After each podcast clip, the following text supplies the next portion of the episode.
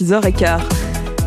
Et dans le choix de France Bleu, François, ce matin, on tente de comprendre pourquoi autant de dauphins sont victimes des filets de pêche. Et comment y remédier? La pêche a repris cette nuit dans le golfe de Gascogne après un mois de fermeture imposé pour euh, limiter l'hécatombe des dauphins chaque hiver. Les dauphins souvent capturés accidentellement dans les filets des pêcheurs sans que l'on sache pourquoi ça arrive plus souvent qu'avant. Et c'est pour essayer de le comprendre que les scientifiques viennent de mener une nouvelle semaine d'observation en pleine mer entre Royan et Noirmoutier, notamment avec un drone marin. C'est un reportage de Boris Allier.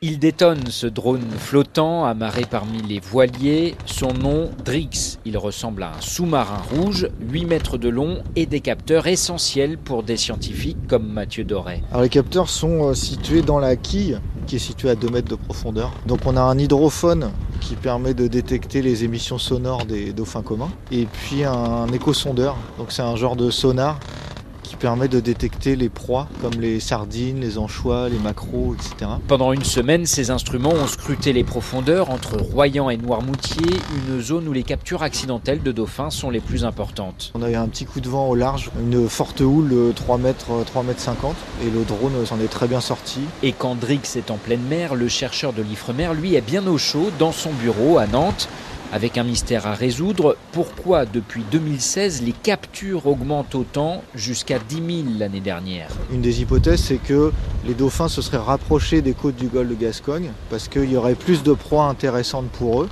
typiquement des anchois. Pour vérifier cette hypothèse, les scientifiques analysent ces enregistrements. Tous les points bleus, là, c'est là où il y a eu des sons de dauphins qui ont été enregistrés. Et puis ce qu'on a observé à certains moments en hiver et qui était vraiment nouveau, c'est l'image qui est en bas ici. On a un espèce de tapis euh, très dense de poissons qui nous, laisse supposer maintenant euh, bah, que les captures accidentelles de dauphins pourraient être dues à, la présence de proies euh, très, très proches du fond.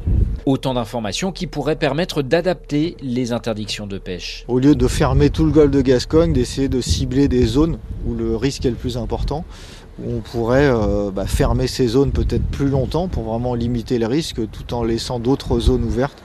C'est tout l'enjeu des recherches qu'on est en train de, mener en ce moment. Et les scientifiques vont maintenant tenter d'évaluer le nombre de dauphins qui ont pu être sauvés grâce à cette première mesure d'interdiction. Un reportage de Boris Salier depuis Noirmoutier pour France Bleu La Rochelle.